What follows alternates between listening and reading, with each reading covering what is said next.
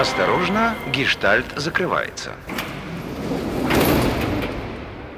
Всем привет! С вами подкаст «Осторожный гештальт закрывается» от правого полушария интроверта. Меня зовут Марина, я клинический психолог. Я терпеть не могу, когда говорят душно и ненаучно о психологии, поэтому я люблю просветительство, люблю, когда об этом говорят интересно, и, конечно, чтобы что-то полезное в этом тоже было. И сегодня у нас, э, наверное, первый раз настолько уникальная и прям особенная тема для подкаста, потому что у меня в гостях Александр Гаврилин.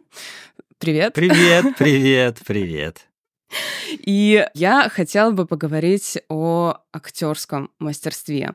Почему психолог будет говорить об актерском мастерстве? Во-первых, потому что я восхищена этой профессией именно с точки зрения психологии.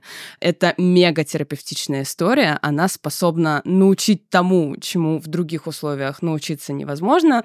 И зачастую как раз-таки психологи, особенно часто детские психологи, прям рекомендуют театральные студии а, для того, чтобы помочь раскрепоститься, расслабиться, обрести уверенность. И у тебя получается вообще задача X2 с точки зрения работы мозга, а, потому что э, как актеру дубляжа, да, ты еще и ограничен в мимике, получается. Тебе только голосом надо вжиться не просто в персонажа, а еще и в, ну, как бы готового персонажа, да, то есть ну, такой смотри, усиленное. А, как правило, это такое огромное э, всенародное заблуждение по поводу нашего голоса. Голос — это результат той внутренней работы, которая происходит э, внутри моего организма. Ну, в том числе и психологической. Интересно, кстати, что, возможно, я почерпну что-то и для себя, расскажу все, что знаю тебе, да, но при этом, надеюсь, почерпну тоже для себя что-то новенькое, потому что я напрямую никогда не связывал психологизм с актерской профессией, по крайней мере, не анализировал с этой точки зрения всю эту историю. По поводу э, голоса и моего существования и ограничений, о которых ты говоришь, здесь, наоборот, я считаю, что для меня открыты все эти, сняты все эти ограничения, потому что меня никто не видит. И я пользуюсь своим э, инструментом, а инструмент — это мое тело, на 100%. Если вы видели, как играют актеры э, возле микрофона, то если это показывать э, в каком-нибудь фильме на экране, то, естественно, ничего общего не будет, и будет странно выглядеть и странно звучать. Обычно для того, чтобы мне выдать ту или иную эмоцию, меня научили в институте так, что а, каждая эмоция живет в определенном уголке нашего организма. Физически она там живет. И для того, чтобы вызвать ту или иную эмоцию, я должен задействовать тот или иной участок своего тела, скажем так. Все это сейчас происходит на автомате, то есть э, я для того, чтобы засмеяться, я напрягаю определенные мышцы, для того, чтобы заплакать, другие другие мышцы, для того, чтобы закричать третьи мышцы, условно. Сейчас э, мне сложно контролировать, откуда, из какой части тела идут мои эмоции, но в процессе задействовано оно все, иначе и быть не может. Иначе не получится той наполненности, которая нужна для картины, для режиссера. Как нам, опять же, возвращаюсь э, к институту, к актерскому мастерству, к сценическому движению, а нас учили, что эмоциональный центр у человека находится в районе солнечного сплетения. И развивая физически, развивая, разминая вот эту область организма в районе солнечного сплетения, мы тем самым тренируем свои эмоции. Мы тренируем их пластичность и чтобы они имели взрывной эффект. То есть в тот момент, когда нам нужно, мы можем ее вызвать и задействовать. Я не знаю, может быть, это с точки зрения физиологии и не так, но это работает сто процентов. Но оно, кстати, недалеко от истины, потому что есть же та же самая телесная психотерапия, которая как раз ищет вот эти места в теле так. Э, и обучает человека выражать свои эмоции как раз-таки через тело. То есть mm-hmm. у нас у всех есть какие-то общие такие признаки того, что мы испытываем какую-то эмоцию. Там те же самые сжатые кулаки, потеющие вот, вот, ладошки, вот. там желудок поджимается, комок в горле. То есть вот эти признаки, они такие общечеловеческие. А по поводу солнечного сплетения, тут, кстати, очень любопытно. Ты прям говоришь, а я с точки зрения психофизиологии смотрю, там, почему? Ну, по-любому же это не взяли из ниоткуда, с потолка. Ну, скорее всего. И с точки зрения того, что это вот солнечное сплетение любопытно, потому что в этом месте мы очень часто чувствуем волнение, в том числе чувствуем злость и Мгм. там желудок, по идее, у нас где-то в этой области. Ну, вот где-то, да, да, где-то Да, здесь. и мы, мы же поджимаемся, когда мы напряжены, у нас там останавливается перистальтика желудочно-кишечного тракта. Когда мы, наоборот, расслаблены, мы чувствуем там расслабление. Поэтому в этом есть логика, это круто. Я об этом да, не и знала. Поэтому нас усиленно... Мне просто очень повезло с педагогами в институте. У нас были просто мэтры своего дела. Одни звезды, можно сказать, каких только можно было собрать из театрального мира. Э, Я так считаю, ну и уверен в этом.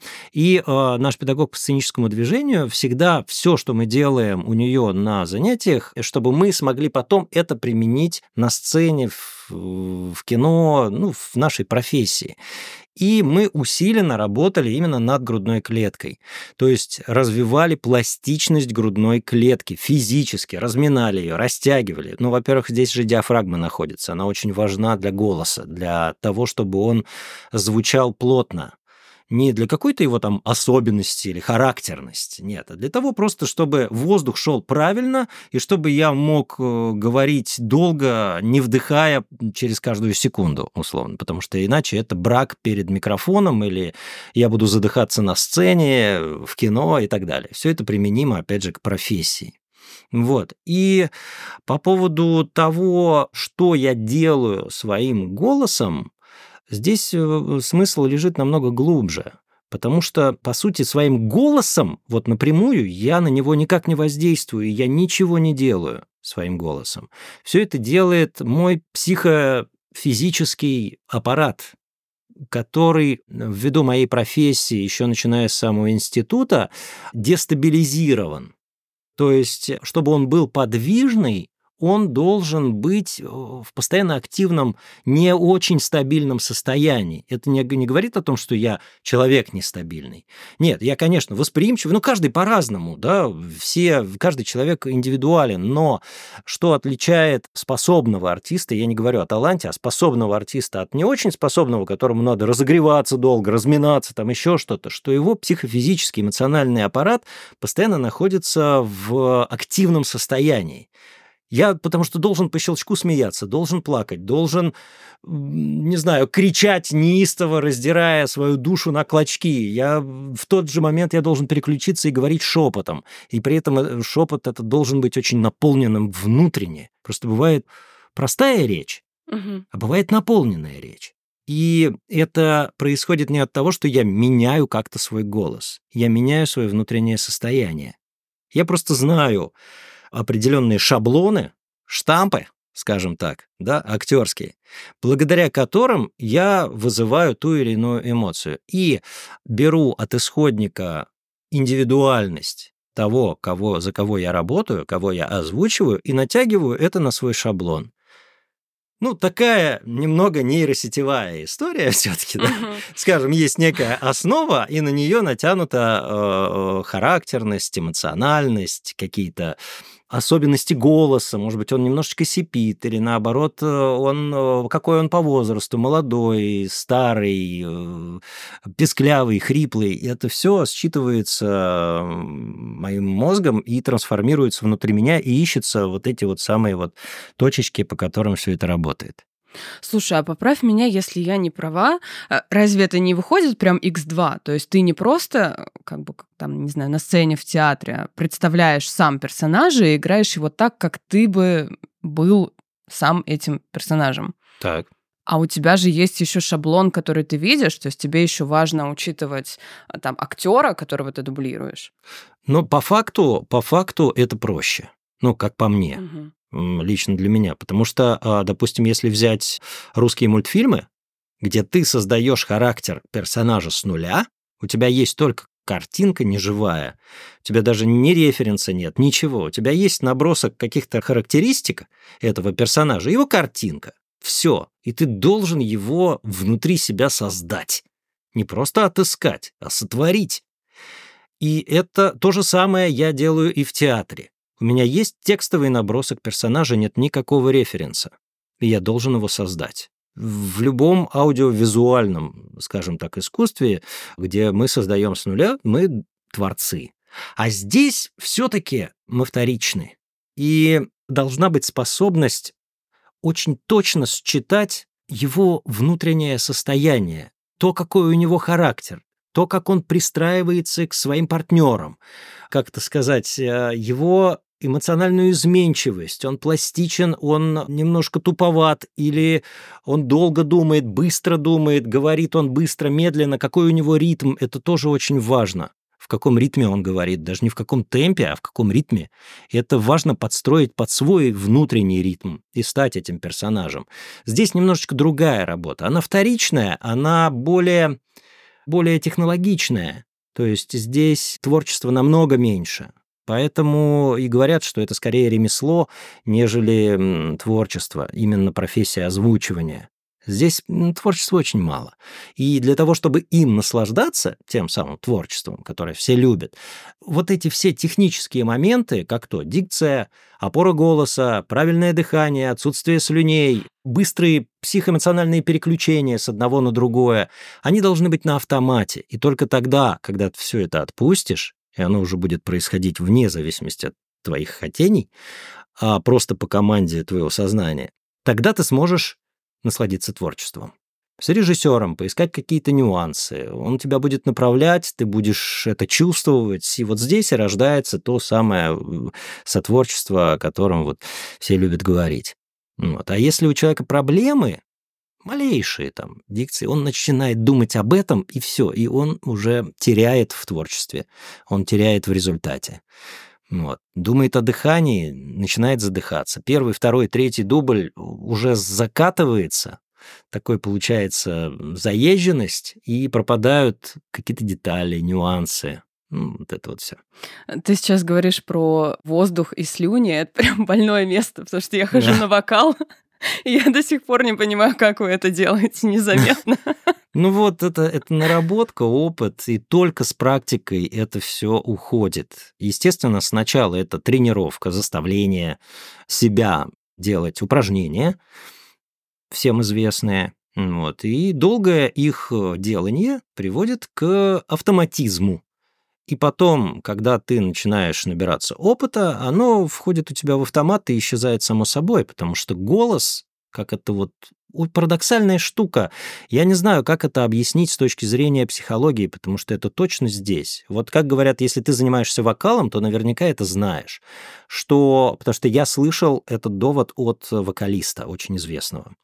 Он говорит, что нужно представить, что твой голос — это твой питомец, которого ты тренируешь который существует вне тебя. Вот он ну, представит, что это твоя собачка, условно говоря, которую ты держишь на поводке, ты ее полностью контролируешь и тренируешь. Но это отдельная думающая единица.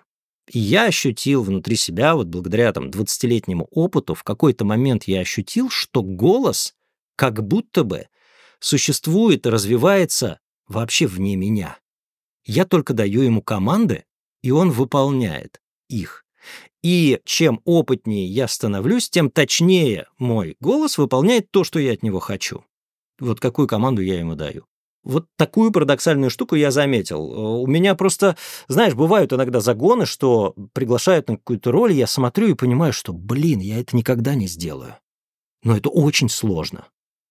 Вот, ну, накидывают, накидывают мне всяких ТЗ, понимаешь, я понимаю, что нет, я, я не, не смогу это сделать. Я становлюсь к микрофону, начинаю делать, и получается. Я сам в шоке от того, что получается. Понимаешь?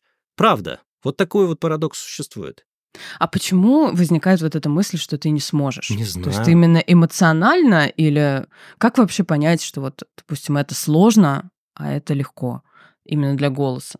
Да, не, не, для, не для голоса. Я не говорю там, чтобы петь как Витас, да, там, э, вот этими вот голосами. Нет, это То другое. есть это для тебя как для человека, может быть, легко или сложно? Как, да, угу. понимаешь, потому что я, ну, я с определенным характером, я определенный человек, э, у меня свой образ мыслей, да, своя жизненная какая-то позиция, какая-никакая.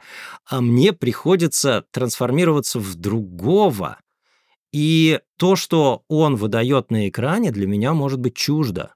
Угу. То есть я не могу это обосновать внутренне для себя. Но когда я начинаю полностью погружаться туда, и вот очень внимательно впитывать то, как он играет, как он говорит, его нюансы, его пристроечки там, какие-то, да, взгляды, то, как он себя ведет, его пластика. Я туда вот, туда встраиваюсь, да, пытаюсь найти этот отклик в себе, и получается. И потом, типа, как будто бы это не я вообще делал. Такая вот штука бывает. Звучит круто. А у тебя Да. бывало такое, что ты сливался, например, с кем-нибудь? У меня есть подружка, которая в свое время в студенчестве пересмотрела теорию большого взрыва, и после этого от нее тошнило всех друзей. Она разговаривала исключительно как Шелтон, знаешь. Она, она пародировала его, и она этого не замечала Да за ладно? собой. У Ничего нее это получалось, ну, как-то само собой. Вот Да? прям впечатлил ее персонаж. Нифига. Не, ну такого не было, конечно. Выходя из театра, не забывайте выйти из образа, нам всегда говорили. Поэтому со мной такого точно не происходило. И вот с момента, когда в моей жизни появился Локи, я стал писать очень много всяких подлецов хитрых, трикстеров э, всевозможных и м- маньяков. Вот. А до этого у меня в основном были какие-то положительные герои. Социальные или там герои-любовники и так далее. Все-таки, я не знаю, ну, такого, наверное, не было, чтобы я... Понимаешь, тут же ведь еще это разные вещи.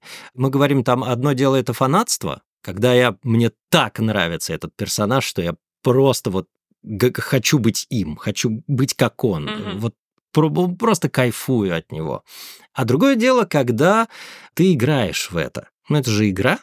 Вот, и театр игра, и кино игра, вот, и футбол игра, понимаешь? Ну, ты посмотри на их лица, с каким остервенением они это делают. Оказалось бы, мужики бегают за мячиком, да? Но, ну, в жизни ты не будешь э, бегать за мячиком с таким лицом, понимаешь? Это игра. То есть есть определенные правила, и мы по ним играем. Вот и все. Очень-очень похоже. И нам еще Соломин Виталий Мефодич говорил, наш мастер, «А, обратите внимание на футболистов. Вот вы должны играть, как они. Вот настолько самоотверженно, настолько физически, вот прямо отдаваясь полностью этому процессу. И вот тогда вы, типа, вот станете крутыми. Вот. Это очень такое сравнение, такое необычное, но очень точное. Мгм. Хочу задать тебе вопрос с точки зрения эмоций, да, то есть так немножечко вернемся назад. Вот мы когда детям рекомендуем театральные студии, прям пойти позаниматься, это очень терапевтично для детей, потому что еще очень слабый аппарат контроля над эмоциями, он формируется там к 20, к 24, на самом деле достаточно поздно. Поэтому подростковый возраст, он не в 18 заканчивается, он там побольше, подольше длится. И именно театральная студия на самом деле учит эмоции сдерживать и проживать их бережно для себя и для остальных. Как раз потому, что это постоянная тренировка из разряда «сыграй то, что ты не чувствуешь». И прикрой то, что ты чувствуешь на самом деле. Вот были ли у тебя какие-то эмоции, которые, может быть, когда ты только-только начинал, были тебе прям сложно для игры? Ну, самое, самое... Ну, понимаешь, тут очень э, такое комплексное сравнение, потому что у детей это одно, а у взрослых немножко другое. Да, действительно, я из подросткового возраста вышел, наверное, годам к 22 примерно. Я просто до этого момента, я вообще не понимал, где и в каком мире я живу, и что я хочу. Правда, вот не мог, хотя я с детства при этом был занят у родителей, они у меня актеры, и я был занят у них в театре, играл э, в постановках, да. Но при этом, опять же, я был довольно замкнутым парнем, которого вбили в школе, которого обижали все. Я был довольно замкнутым человеком, вот, и при этом я играл в спектакле, понимаешь? То есть очень странное, казалось бы, сочетание. Мне кажется, что наибольшую пользу занятием актерским мастерством в детском возрасте приносит именно социализация, именно взаимодействие одних детей с другими детьми. Потому что у меня у самого двое детей мелких, 8 и 10 лет, и они абсолютно разные. Вот. И одна старшая ходит в непоседы. Вот. И это абсолютно социальный ребенок. Вторая дочка, она не ходила в непоседы, и у нее она была такая немножечко в себе, но мы понимали, что нужно куда-то ее отдать, и отдали на балет. Да и даже сам балет фиг бы с ним, но главное их социализация, как они делают это вместе, как они договариваются, что ты будешь слоненком, я буду обезьянкой, и мы вот будем играть в зоопарк, условно, да, но под присмотром педагога, который объясняет, как разговаривает обезьянка, а как слоненок себя ведет, какой у него характер, да. Обезьянка, она вот такая веселая, взрывная, а слоненок может быть задумчивым, понимаешь? И это вот игра именно в социализацию и работает на психологию. Но мне так кажется, потому что если мы возьмем одного ребенка, вот я сейчас начинаю вспоминать, и все-таки я понимаю, что когда я был занят у родителей в спектаклях, мы репетировали, мы как-то делали тренинги, но я всегда был один с ними. Вокруг меня никогда не было других детей моего возраста, подростков моего возраста. Это все я занимался театром, профессиональным, но я был один. И это, видимо, не работало. Ну, может быть, это работало на развитие моих каких-то способностей, не знаю каких. Но я был четко уверен э, к моменту окончания школы, что я не хочу быть артистом, потому что мне это не нравится. Правда, я не хотел быть артистом. Ну, потому что вот это вот детское мое погружение в эту атмосферу, гастроли вечные, постоянно надо что-то делать, потому что надо делать, потому что тебя заставляют, ну, получается, что заставляют, что надо ехать туда и играть там этот спектакль, а то и три спектакля в день. Это тяжело. Ну, блин, а я молодой, мне хочется гулять, мне хочется, я не знаю, туда, сюда, там, куда-то сходить, что-то посмотреть, поиграть, там, камни в озеро побросать, в конце концов, да? Вот, и, наверное, это работает именно так, когда собирается именно компания. То есть индивидуальные занятия актерским мастерством до добра не доведут. Не знаю, мне так кажется. То есть если уж заниматься, то надо заниматься в коллективе. Там отрабатываются вообще вот все, о чем ты говорила. Как я, как на меня посмотрят мои товарищи, да? Вот это вот чувство должно быть снято, что я чего-то стесняюсь. А когда вы одним делом заняты, вы ничего не стесняетесь, потому что вы все в этом. И вы варитесь там, и экспериментируете, и творите. Понимаешь? Вот. А когда я один, ну да, один, и выхожу и начинаю, блин, а что я вышел, а что, как на меня сейчас посмотрят, то я что-то не то сейчас сделаю, ну, понимаешь, вот это вот все начинается. Мне кажется, что вот именно здесь вот собачка роется. А я бы еще предположила, а нет ли такого, что вот ты когда ребенок, например, да, и репетируешь что-то с другими детьми, что это как будто репетиция, каким ты вообще в жизни можешь быть. То есть ты можешь затестить, как на тебя люди реагируют, но в безопасной среде, где все такие же. Это как будто такая прям безопасная ну, можно... школа, проверить, э, каким тебя примут, каким не примут. Ну, мне кажется, что это мы можем как взрослые рассуждать. Сможет ли так рассуждать ребенок? Вот вопрос. Если э, педагог, наставник сможет ему это объяснить, что ты можешь попробовать быть кем угодно в разных человеческих образах, я не говорю там о животных. Хотя животные, они полезны для развития эмоций, для, даже для развития харизмы в какой-то степени. Пародия э, на животных это есть в театральном институте тоже. У нас были целые показы, где мы э, выдумывали разных животных и придумывали с ними некие этюды. Вот. И это как раз прелюдия к э, человеческим образом, потому что они более сложные, более комплексные. И вот это животное надо спрятать в себя, и в каждом человеке есть какие-то черты и повадки животных, может быть, их поискать можно, это интересно. То есть здесь э, и попробовать себя, да можно, можно просто поиспытывать себя, какой я на самом деле. Потому что, вспоминая, опять же, свое детство, я понимаю, что были все-таки некие шаблоны, каким человек должен быть. И все пытались подстроиться под эти шаблоны. Ну, так или иначе. И только, блин, как это ни странно, только сейчас, когда я сделал свой YouTube-канал, это стало для меня неким триггером в моем развитии самого себя. Потому что только последние там 2-3 года я такой, стараюсь быть таким, какой я есть на самом деле. И я понимаю, что до этого я как будто бы пытался быть кем-то другим. Вот этот вот очень странный момент. И с этим, с, вот с этим вот переходным каким-то, мне 43. Так это, наверное, должно происходить лет в 20. Понимаешь, вот Вообще этот вот момент. никаких гарантий. Мне кажется, Не- что нет нет? ничего более жестокого, чем ребенка в 18 лет пытаться заставить э, решить, э, от чего ты хочешь от жизни. Ну я вот сменила да. три института, пока я, я была уверена, что я хочу быть врачом. А хочу ли я быть врачом? Я была уверена, что я хочу быть писателем. А я ли этого хочу тоже? Я на биолога получилась тоже передумала, пока я в итоге пришла на психфак. И сейчас у меня ну, ощущение, что я там, где я должна была быть. Но я прям тыркалась, и тыркалась каждый раз, когда ты куда-то приходишь, тебе же страшно, что тебе подумают. А вот там ты третий институт конечно. меняешь. Да-да-да. А, а в- что обо мне скажет-то? Мгм. Ой-ой-ой. Мгм. А тут мы в 18 лет, да, хотим уже Ну сразу да. решить, чего ты хочешь. Ну, у меня, вот видишь, все-таки все-таки как-то вот судьба меня завела туда, куда нужно, и у меня есть ощущение, что я занимаюсь тем, тем, что мне нравится.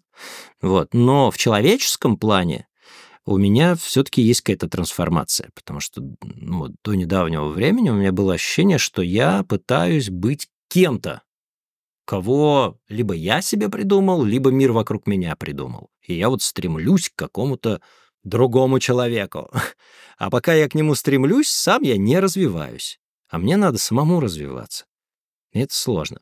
Вот. А в плане профессии, ну, я вроде на своем месте, вроде бы как. Потому что я пробую тоже всякое.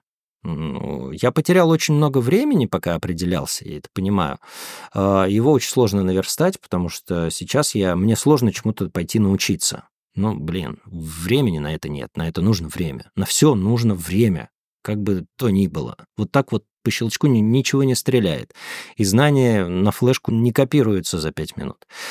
Вот, поэтому есть определенные сложности, но я там и в бизнесе себя пробую, и там в- как бы руками что-то делаю, и да, стараюсь как-то и то, и то, и другое, и пятое, и десятое. Это, это здорово. Я прям очень приятно это слышать, когда нету какой-то убежденности. Вот у нас часто люди уверены, что наступает какой-то возраст, когда уже все поздно там пить боржоми, надо уже соответствовать. И у меня Блин, прям ну вот это у меня вот... такое бешенство берет, когда людей пытаются впихнуть вот в рамки. Ты в твоем возрасте не можешь там танцевать, а ты в твоем возрасте не можешь уже вот такую музыку слушать. И И с этим очень тяжело бороться. Да, С этими убеждениями тяжело бороться. Как их выключить? Вот, выключить вот это мнение у людей вокруг тебя, чтобы, потому что оно так, так или иначе оно действует. Даже просто сказанное слово, оно действует, имеет свое действие в мозге. Оно тебя там может огорчить, может расстроить, ты полдня ходишь думаешь, блин, все, все пропало, время утекло, я никогда там не стану кем-то, или я никогда не заработаю 10 миллионов долларов. Вот, понимаешь, и ходишь и думаешь об этом, думаешь об этом, а время-то идет, а мог бы потратить на что-нибудь полезное. Ну, тут я могу тебе рассказать, в чем подвох. В том, что мы все социальные зверушки, и у нас есть э, самая токсичная, самая прям мерзкая эмоция, но которая придумана вообще вот природой, чтобы мы условно там как-то дико сильно не выбивались. Это стыд. Как, по крайней мере, говорит наука, и как Так. я это вижу, мы когда боимся чего-то сделать новое, во что-то себя новое приткнуть, что-то новое попробовать, что, как нам кажется, с нами самими не особо вяжется. Или вот там в нашем возрасте это уже неуместно, или там еще что-то. Нас сдерживает на самом деле стыд, что мы боимся быть отвергнутыми, если вдруг людям это не понравится. И это настолько ок, потому что, ну, в одиночку страшно, одному тяжело. Всегда нужна семья, нужны близкие, нужны люди, которые точно нас будут одобрять, поддерживать. А тут э, а какие гарантии, что там всем вокруг это понравится? И это такое как будто вот мытарство между выбрать себя или выбрать вот соответствие и такое безопасное место, где точно всем понравишься. Мгм. Ну, может быть, может быть. Ну, в общем, да, это такая ежедневная работа. Да. Осторожно, гештальт закрывается. А касательно актерской работы, мне кажется, что это с точки зрения психологии прям безумно крутая история, потому что у нас у всех есть зеркальные нейроны. И вот ты говоришь о том, что, например, что прожить другого конкретного человека легче, чем создать этого человека, но с точки зрения мозга, то есть ты постоянно задействуешь кучу-кучу зеркальных нейронов в голове, чтобы воспринять другого человека, понять, ретранслировать как бы на себя, что он чувствует. То есть мы понимаем чужую мимику, мы понимаем чужие жесты, мы понимаем, что если человек хмурится, то он там испытывает такую-то эмоцию. Да.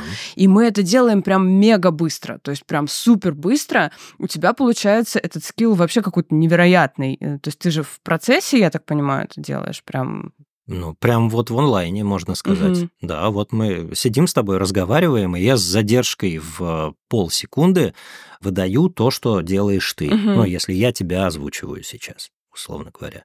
То есть э, я считываю в течение полусекунды вот этот анализ происходит в моей голове.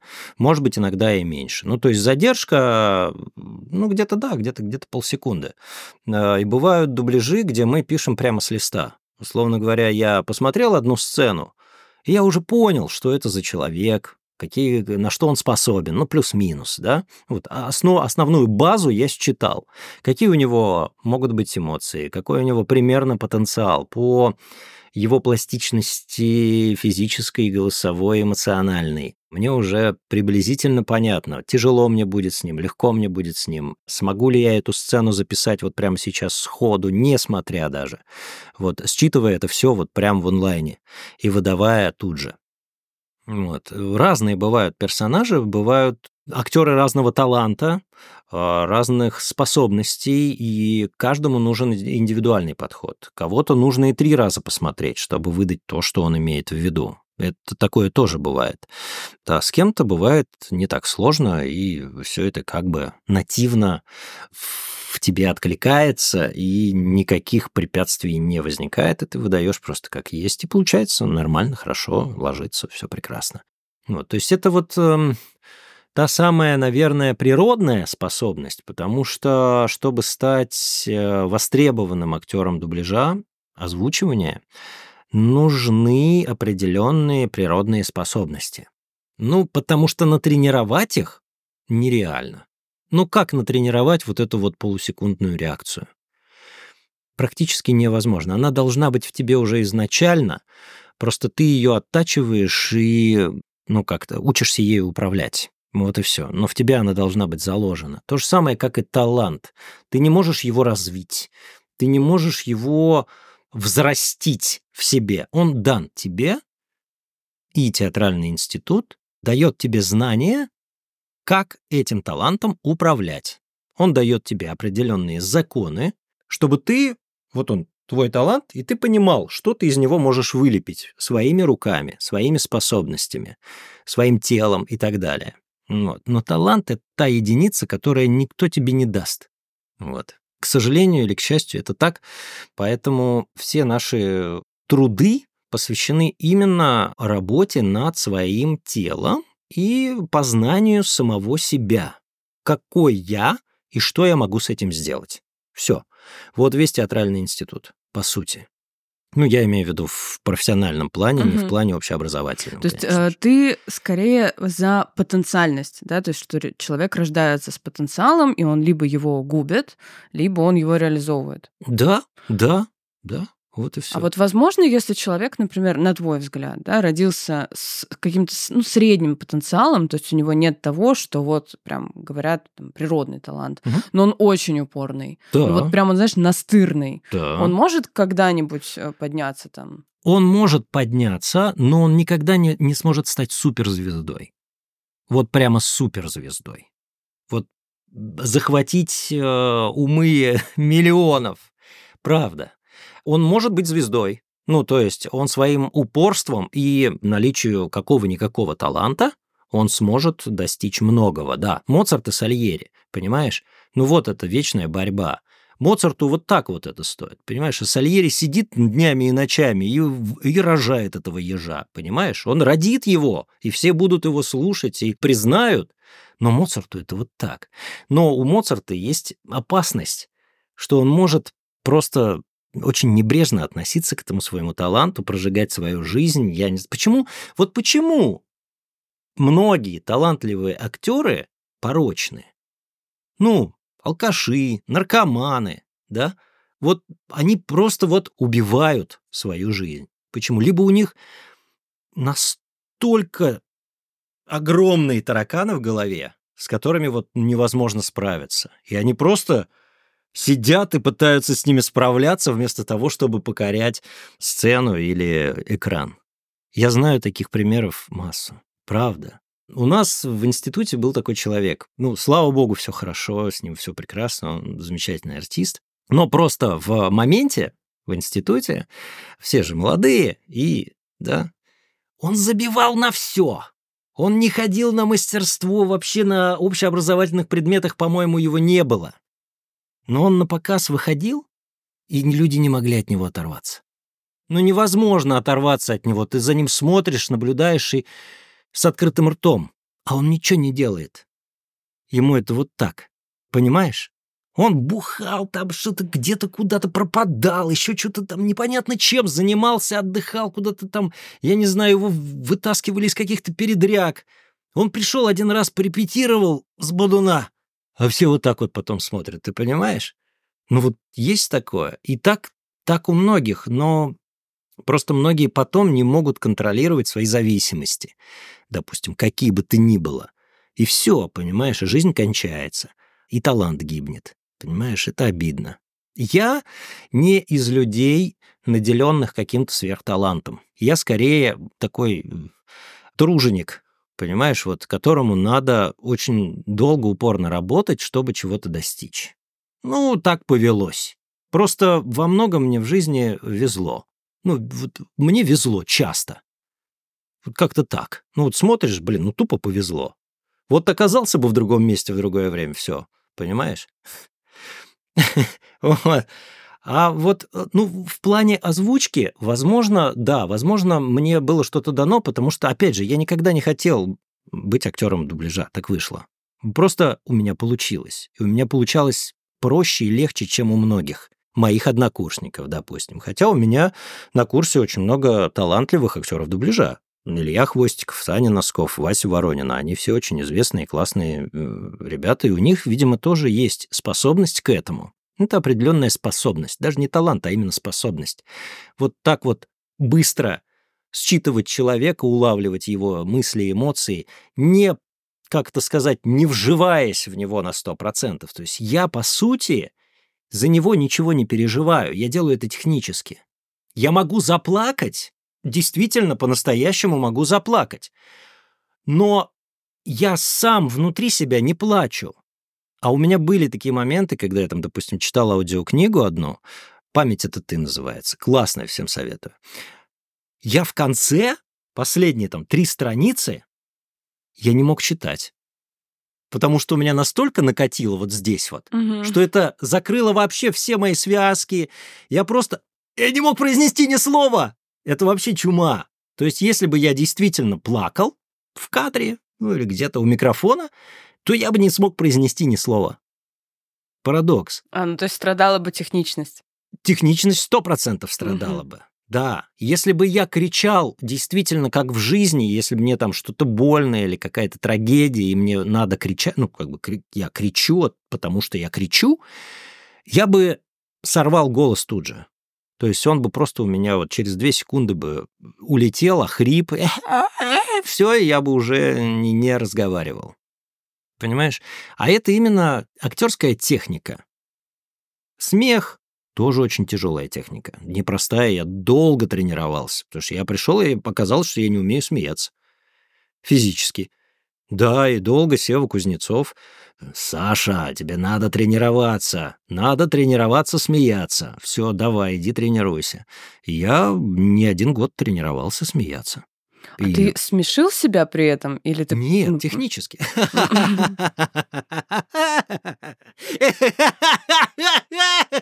То есть это бам-бам-бам, диафрагма. Понимаешь?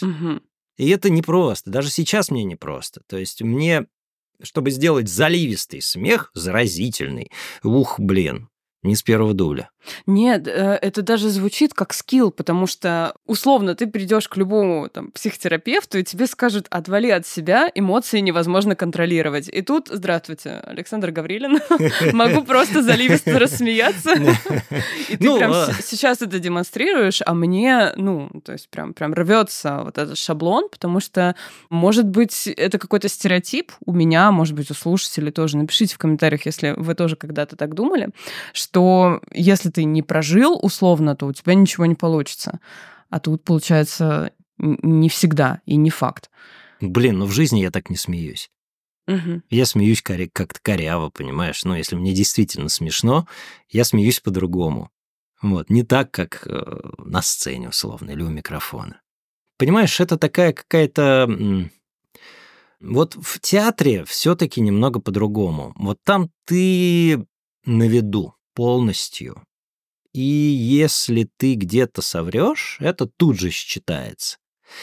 Неопытные люди у микрофона тоже их можно считать прям по двум нотам. Врут они или не врут, условно говоря. Техничны они или нет. Это слышно. Там отсутствие струны в голосе, вялость, да, эмоциональная такая пустота, отстраненность, вот это вот все. Но на сцене я могу быть даже голосово не столько включенным, но если я не буду физически включенным в процесс происходящего, то на меня просто не будут смотреть. Почему многие, многие актеры, известные актеры, говорят так себе? Ну, правда. Ну, вот мы слушаем и не можем вообще даже иногда разобрать, что он сказал. На экране, на том же самом, или в театре. Особенно среди молодых. Я вот ходил в театр, ну, чума какая-то. Половина молодняка вообще не, не говорит. То есть я птичий язык, я не понимаю, что они говорят. Правда, я искренне, я обычный зритель, я не какой-то там предвзятый. У меня есть профдеформация определенная, да, в мои уши, уши цепляются. Но я пытаюсь отстраниться, и я не понимаю, что он говорит. Ну, я не понимаю. Но поскольку он существует и двигается, я, ну, один и один примерно складываю, и у меня как-то это все мозг до- дорисовывает, да, что он хотел сказать. И это не так критично. У микрофона же, да, ты должен быть и чистым в плане дикции и речи, и при этом чистым еще и эмоционально, чтобы тебе верили на 100%. А это достигается уже опытом, ну, долгими-долгими тренировками. А вот про психологическое включение, то есть насколько ты там понимаешь героя, разделяешь героя. Было такое, что ты, например, кого-то озвучивал или играл, кто тебе вообще не близок? М, Было, конечно. И такое часто бывает. Почему? Потому что нам в официальных э, релизах никогда не дают посмотреть фильм заранее. Я не могу понять, что я буду записывать. Максимум, что я могу, это посмотреть сцену. Ну, то есть одну сцену посмотрели, записали, посмотрели, записали. То есть я не вижу ни режиссерского замысла, ни оправдания поведения моего персонажа, потому что, может быть, в одной сцене он ведет себя так, потому что через пять сцен он выдаст что-то такое, что оправдается за счет этой сцены. Такое тоже бывает, и если бы я держал это в голове, то, возможно, появились бы какие-то дополнительные нюансы. Но такого тоже не бывает. И страдает э, качество, можно сказать, дубляжа. Да можно испортить на самом деле и переводом, и э, недостаточной включенностью, в непонимании. Это работа, работа режиссера и редактора. Он, э, потому что дубляж — это комплекс, это не один актер, это не один режиссер, это комплексная работа на результат. Режиссер четко должен знать, что он пишет, что это за фильм, все взаимоотношения, все конфликты. Он должен понимать, ради чего они есть в этом фильме, потому что просто так люди не будут снимать. Ну, правда. Ну, потому что это деньги, это время, и это нелогично, если что-то показывают просто так. Вот. Поэтому он должен понимать, для чего это все сделано, почему так, а не иначе, и объяснить актеру его линию существования, характер его героя, все его пристроечки, почему он говорит именно так этому персонажу. Тогда мне проще. Были, конечно, мисткасты, А В основном они случаются, если сейчас, то случаются в альтернативных студиях, где просто гонятся за топовым голосом каким-то. Вот они хотят, чтобы вот в этом фильме звучал Гаврилин, условно говоря. Вот, и дают тебе какую-то роль. Блин, ну дали мне Кристиана Бейла в этом всевидящем оке. Ну, если ты смотрела. Ну, такой фильм, какой-то такой артхаус-нуарный, где играет Кристиан Бейл, главную роль, одну из главных. Да, я был Кристианом Бейлом в далеком каком-то году в фильме Джонни Ди, которого никто даже и не помнит. Но я не Кристиан Бейл во всевидящем оке. Я, я страдал. Ну, потому что он другой. Ну, потому что он старше. Потому что он... Ну, у него харизма совершенно другая, не моя понимаешь? Там вот он сыграл так, что легло, понимаешь, а Мгм. здесь, ну, не ложится. И именно поэтому не беда, если режиссер зовет другого актера на голливудского актера, не того, который привязан к ней. Ну, допустим, Ди Каприо не обязательно Сергей Бурунов или э, Джонни Депп, там, Б- Баргман, понимаешь? Не обязательно, потому что все зависит именно от образа. Это еще говорила Ярослав Георгиевна Тарулева, великий режиссер дубляжа. Она говорила, когда я спрашивал, почему вы меня позвали на Ранго. А Ранго озвучивал Джонни Депп.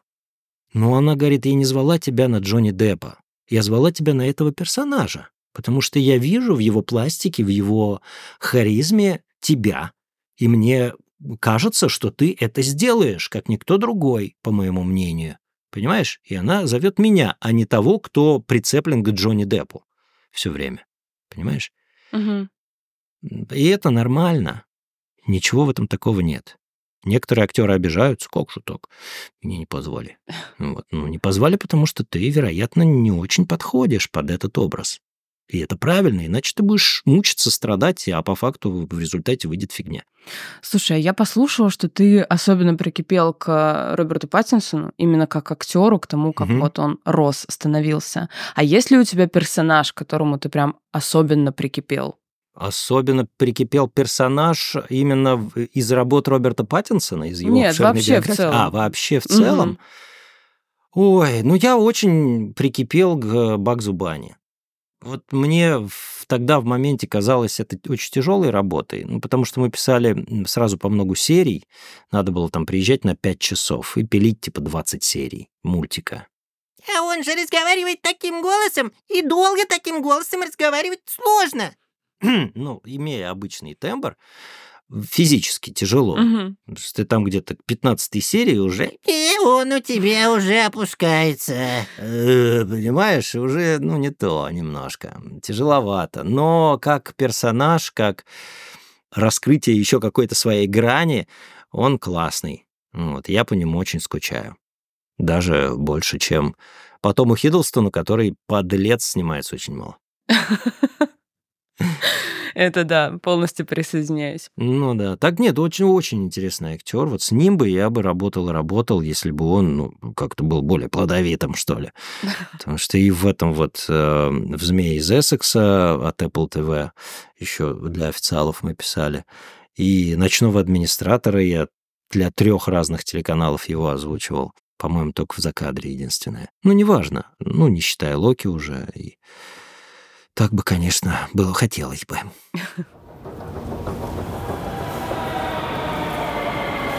Осторожно, гештальт закрывается. Слушай, а ты же играешь в игры. Ты Ну, не я, э, э, я, как тебе сказать, в, в- в миру не играю. Играю на стриме. Совмещаю приятное и полезное. Почему? Потому что этот мир э, нужно знать. Ну, просто нужно знать. Потому что он достиг таких высот, что если ты там ничего не знаешь и не понимаешь, то ну, это стыдно. По меньшей мере. А, Тогда я тебя спрошу, играл ли ты в Baldur's Gate? И следишь ли ты за тем, что там сейчас происходит именно вот с ними, как с э, феноменом? А, по поводу Baldur's Gate, э, я же ведь еще читаю целую серию от Бомборы книг по созданию видеоигр. Они уже есть в аудиоформате. на сервисах каких-то, на разных. И Baldur's Gate мне попадался там вот в этих книгах, э, потому что там постоянно упоминаются разные игры. Вот. Но конкретно по Baldur's Gate я не читал книгу, ну и, собственно, не играл, потому что это такая большая, мне кажется, вселенная, и если уж туда погружаться, то надо подходить к этому со всей ответственностью. Ну вот. Мне сложно сказать, я с очень маленьким стажем игрок. Мы поиграли буквально в The Last of Us, вот сейчас вторую часть пытаемся осилить. Это, наверное, The Last of Us э, единственная игра, которую я прошел от начала до конца. Ну, такая интерактивная, не считая аудиовизуальной новеллы «Зайчик», тоже произвела определенное впечатление. Как тебе, как тревожному человеку, The Last of Us и Зайчик. Ты знаешь... Потому а, что я была уверена, что мне среди ночи будет просто сниться стрекотание какое-нибудь. Да? Ой, я, ты знаешь, вот с детства не люблю ужастики. Ну, то есть я прям очень восприимчивый человек. Но я дал себе обед не смотреть их. Ну вот просто mm-hmm. не смотреть, потому что мне ну, не по себе. Я не могу спать, снятся страшные сны и так далее и тому подобное. Но начав играть в The Last of Us с этим клаустрофобическим эффектом, как-то не странно, тебя этот мир затягивает, и почему-то хочется туда попасть снова и снова. Я не знаю, может быть, потому что там нет никого. Чтобы вот так уехать. Хоть где-то минута спокойствия, да? Да, вот так, знаешь, вот немножечко вот в тишине, на природе побыть. Вот, понимаешь? Я просто люблю уехать одному, там, на рыбалку условно, и просто вот побыть одному, помолчать. И э, не знаю, что происходит в этот момент, но почему-то мне хорошо, и это вот меня заряжает на, потом на долгие недели. Вот. И эта игра имеет э, тоже похожий эффект, куда ты хочешь так бам, угу. и вот в этой вот в непонятной прострации побыть. Ага. Дело даже не в ужастиках, там, в каких-то сюжетных перипетиях, а вот именно в этой атмосфере.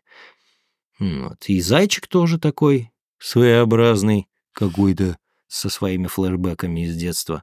Вот. И The Last of Us тоже такой какой-то вот... Ну, постапокалипсис, он всегда многих людей манит какими-то своими, не знаю чем. Вот. Объяснить сложно, короче говоря. Почему так? Я про Baldur's Gate почему вспомнила и почему хотела тебя спросить, потому что там есть актер дубляжа, который озвучивал Астариана, Нил Ньюбан. И вокруг его личности сейчас развернулся, ну, я не знаю, как это назвать, такой около культ, потому что, по сути, весь персонаж э, — это он. Ну, то есть он сделал персонажа, и персонаж самый популярный в игре именно за счет актера дубляжа. У mm-hmm. него настолько невероятно харизматичный голос, и я смотрела с ним интервью. Он рассказывает о том, что ему пишут фанаты. Именно вот ему. То есть это не угу. то, что там как, как Деду Морозу или как персонажу Да-да-да. игры, а вот именно ему и описывают то, что он вжился до той степени, что вот его голосу хочется доверять. И у него огромное количество фанатских писем, а, его все зовут, там с ним собирают автографы.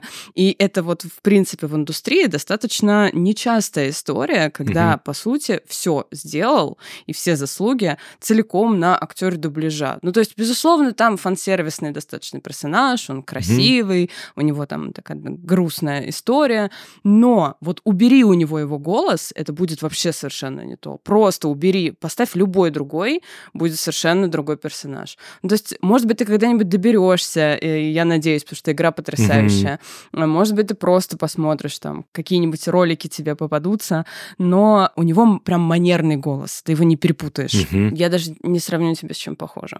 Mm-hmm. А, и суть ну, а том, а как человек, он, он как человек, актер, он такой же, ему хочется доверять. Ему вот как человеку, актеру хочется доверять. Ну, слушай, я вот сейчас с тобой общаюсь совершенно спокойно. Сиди Так. передо мной Локи, я бы не чувствовала себя так хорошо, Ну да? А с, ним ровно та же история. У него персонаж совершеннейший трикстер. Почему его тебе привожу, да, о нем рассказываю? Тоже трикстер. И ты, когда смотришь с ним интервью, ты понимаешь, что в жизни сам по себе Нил Ньюман это, скорее всего, такая прям милая булочка, он достаточно комфортный. И люди пишут ему. Вот. М, И это очень М. интересно. И хочу- хотела бы тебе рассказать одну Да. вещь, что чтобы не преуменьшалось это все, у меня был кейс, когда у девушки в голове звучал твой голос в качестве воу-воу-воу. поддержки, потому Так. что, а, ну, мы иногда в терапии приводим какие-то метафоры. Так. Человека на самом деле может очень сильно успокоить то, что его история не единственная. Кому-то было так же плохо или кому-то было так же хорошо, кто-то сталкивался с такими же трудностями. И, в общем, там был непростой достаточно период. И появилась в голове у человека метафора, что вот, э, да, там второй сериал Локи, э, который я насколько обожаю, настолько же мне и хочется его забыть, пересмотреть заново, и вот эти все слезы. Он меня очень сильно впечатлил, и он так впечатлил многих. И эта метафора, которая на самом деле очень для многих является помощью в сложные моменты, когда ты прочувствовал уже это на себе, когда ты смотрел сериал, ты можешь на себя это примерить. И на самом деле мозгу-то не важно, кого мы ему приведем в пример живого человека, вымышленного героя, поэтому я так грудью защищаю эскапизм, видеоигры, книги и то, насколько люди, в том числе подростки, иногда могут глубоко в это погружаться, потому что это тоже может помогать. Вот. И там был как раз пример того, что если рассматривать Локи в том числе как мифического персонажа, то он же там тоже путь был очень-очень неоднозначный. и там- Неоднозначный очень, да. и трудности, и вот это вот скованные цепями, когда ему единственное, что у него была, это вода и его ненависть, и вот что единственное, что могло его успокоить, это конец мира. Ну, то есть это такой сгусток эмоций, который очень хорошо описывает состояние отчаяния. М. В принципе, он во многом очень хорошо описывает состояние отчаяния. И так или иначе, проводя вот эту параллель с персонажем, мы иногда себе это прям берем как в образ. Так. То есть мы напоминаем, что вот такое возможно, э, и это можно пережить, с этим можно справиться. То есть чужие чувства можно разделить с кем-то, Мгм. и это будет успокаивать. Поэтому я считаю, что твоя работа в том числе очень во многом имеет отношение непосредственно к тому, чтобы помочь другим людям, вдохновить других людей, успокоить других людей. И мне интересно, ты сам когда-нибудь рассматривал, вот что а, там актеры дубляжа — это огромный на самом деле вклад в жизни других людей, потому что я это видела. М-м. Мне, понимаешь, вот ты сейчас говоришь, и у меня очень много флешбеков. Почему? Потому что, во-первых, прошлое лето я провел на огромном количестве фестивалей. Меня приглашали в разные страны, и у нас тоже это было. И ты знаешь, ко мне подходило очень много молодых ребят, ну вот ну, 18, 19, 20 лет, которым была нужна, которым я просто чувствовал, что им нужна помощь Мгм. просто поговорить. Просто вот просто поговорить. Он подходил, и мы с ним разговаривали. Да вообще не важно о чем. И он потом, блин, я так благодарен, я... А вроде бы и ни о чем не поговорили. Ну, то есть он мне рассказывает, там, вот у меня там сложности какие-то. Я говорю, блин, да что ты паришься, условно говоря. Там вот так, вот так и вот так. Он, да. Я говорю, ну да, блин, точно. Ну, то есть какие-то в простом разговоре получается, что я как будто бы кому-то помогал. Я не раз слышал уже от разных людей, что я чуть ли там не жизни спасал кому-то. Ну, то есть такое тоже было. Вот. Я, ну, понятно, что можно отшутиться, но я действительно в это верю. Почему? Потому что, и опять же, мне не раз говорили, что вот когда я говорю, то мне можно доверять. То есть голос как будто бы вот, вот хочется этому человеку доверять почему-то. Почему, я даже сам не знаю почему. Ну, то есть, видимо, он так звучит, наверное. Вот, и с таким я тоже сталкивался. По поводу вот этого огромного э, зарытого сокровища в виде актеров дубляжа и некоего такого направления, даже не сервиса, а, наверное, направления для людей, которым нужна поддержка, Сейчас просто мы думали об этом и думаем до сих пор э, попробовать сделать что-то, потому что, как это ни странно, в последнее время ко мне стали обращаться за аффирмациями.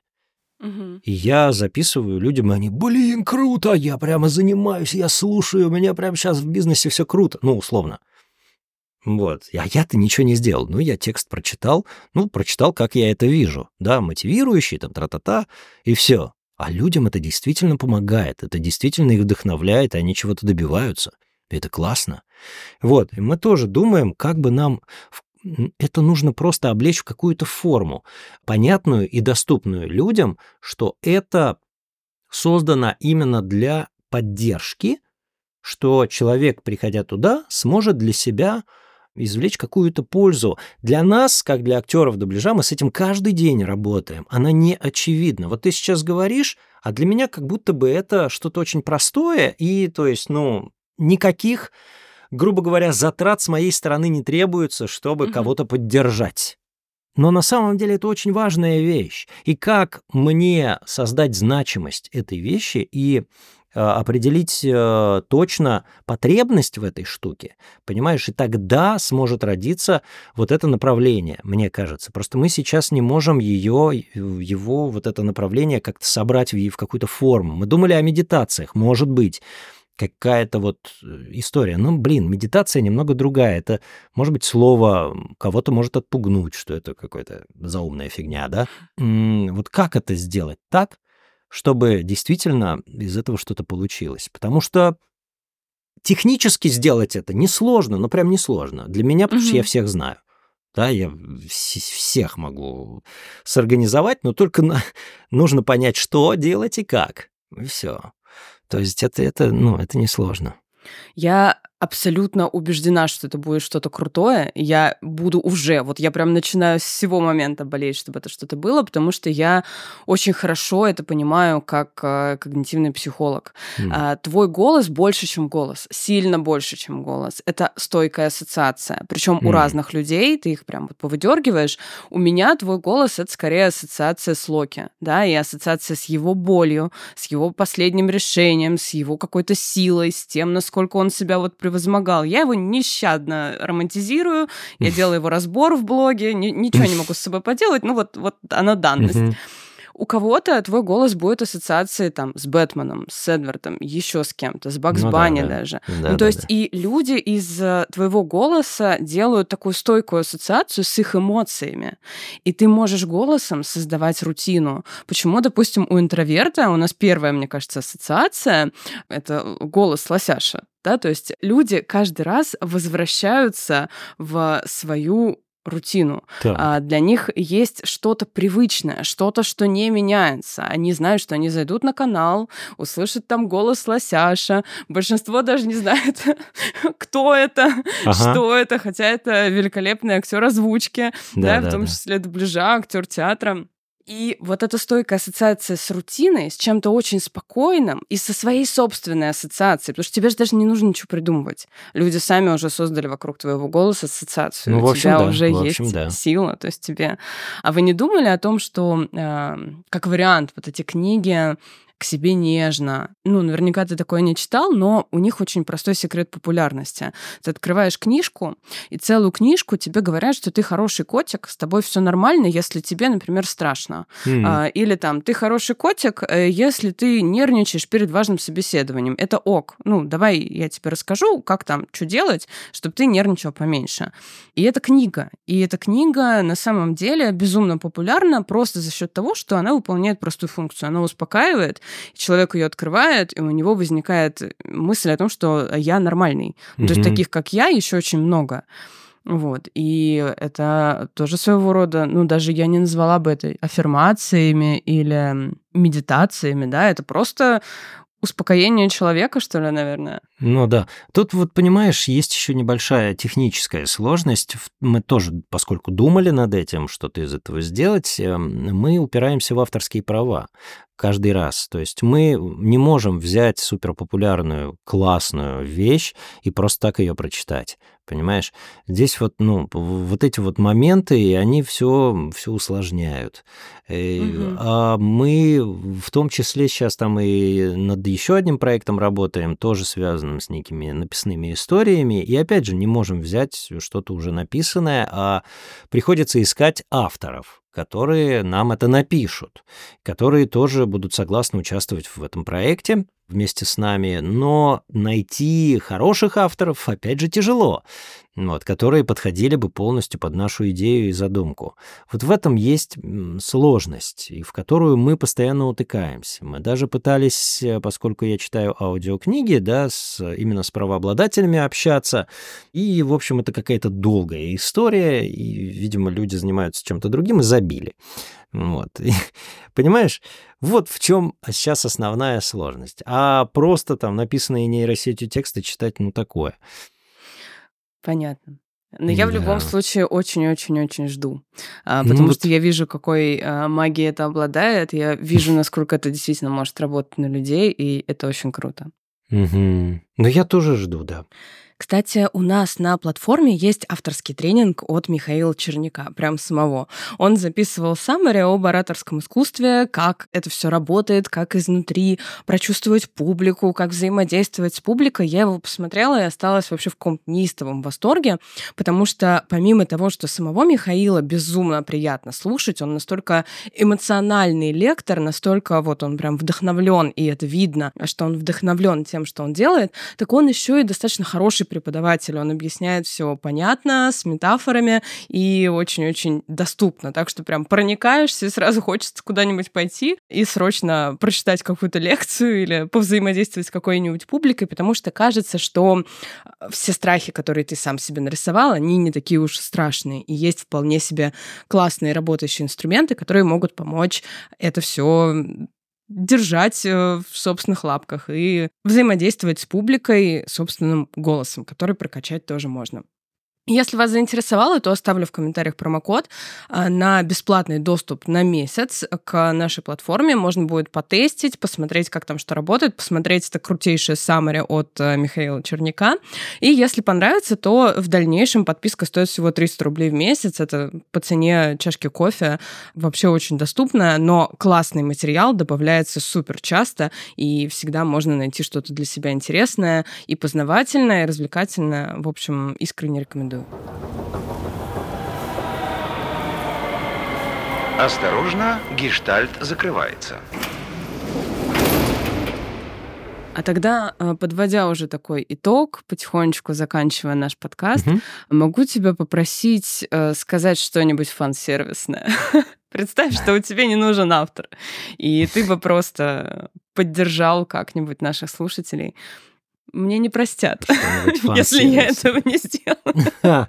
Ну, в смысле, что-то словами моего персонажа или, или как? Как тебе комфортнее будет? Ну, я даже не знаю, как лучше. Э, ты скажи, я так и сделаю. Не проблема. Ты знаешь, я всегда стараюсь быть на стороне добра. Как бы банально это ни звучало.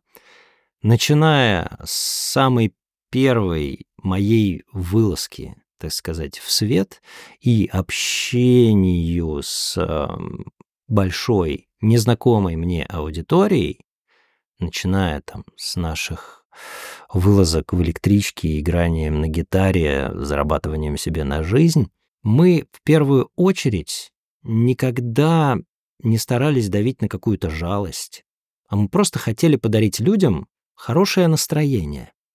И ты знаешь, это всегда работало. Ну, то есть, и это было наше УТП, можно сказать. То есть мы просто были веселыми ребятами, которые хотели поделиться своим хорошим настроением. И люди за это готовы были платить. Как это ни странно. Понимаешь? Вот, я считаю, что я и сам человек тревожный по природе. Ну, то есть иногда накатывает что-то. Как с этим вот бороться, я не очень понимаю. Куча мыслей, голова трескается. Вот. И я до сих пор тоже нахожусь в поиске той золотой секвенции, которая бы позволила бы мне решать эти проблемы по щелчку. Но, наверное, так не бывает. Ну, ты знаешь, вот как говорят, что улыбайся, и настроение улучшится. Может быть, просто нужно заняться чем-то позитивным, вот то, что приносит радость не только тебе. И тогда ты, наверное, опять же, наверное, это все еще в тестовом режиме у меня работает, и тогда, наверное, это вернется чем-то позитивным к тебе. Хоть и говорят, что от добра добра не ищут, но, наверное, это касается тех случаев, когда ты делаешь добро, рассчитывая получить добро. А не нужно рассчитывать на ответное добро. Оно придет к тебе само, иногда даже в тот момент, когда ты этого совсем не ожидаешь. Потому что вся череда каких-то темных событий в моей жизни, ну, каких-то там, меня выгнали из лучшего театрального института страны. По итогу оказалось на благо. Опять банальная вещь, что все, что не делается, делается к лучшему. Об этом не надо забывать. Это действительно работает. Это осознание приходит потом, но это работает. И нужно понимать, что если с тобой сейчас происходит что-то неладное, то в итоге, если ты не повесишь нос, обязательное условие, если ты не повесишь нос и продолжишь свой путь к свету, я сейчас не Э, в сакральном смысле, а, понимаешь, да, а, ну, к чему-то позитивному, то тогда вот это вот событие в дальнейшем обернется пользой для тебя. Может быть, для твоего внутреннего взросления. Или это событие, ты поймешь, что оно должно было бы произойти для того, чтобы счастливое событие потом случилось. И без вот этого темного события не случилось бы счастливого. Ну, вот такие вот, все в мире взаимосвязано. Энергия, она не пропадает, а она переходит из одного вида в другой. Это тоже нужно помнить. Вот. Поэтому нужно просто быть позитивным и помнить, что солнце воссияет над нами. Вот. Лучше не скажешь. Да. Прям вырезать куда-нибудь и слушать да. каждое утро, ну чтобы вот. было ну, отлично. хорошо. Не вешать нос. Спасибо тебе огромное, это был классный подкаст. Я прям как будто прикоснулась к тому, э, что я идеализировала. Есть, ну, типа, классно, я рад. Да, это круто. Спасибо. И это был классный опыт и для меня, и я Думаю, что мы очень много интересных, полезных тем сегодня подсветили. Прям огромное-огромное тебе спасибо. Да тебе спасибо, и для меня тоже это было полезно. А то я что-то грущу-грущу иногда, а надо радоваться. И все время забываю радоваться. Вот. Отлично. Так что еще раз спасибо дорогому гостю и всем пока. Пока-пока. Спасибо.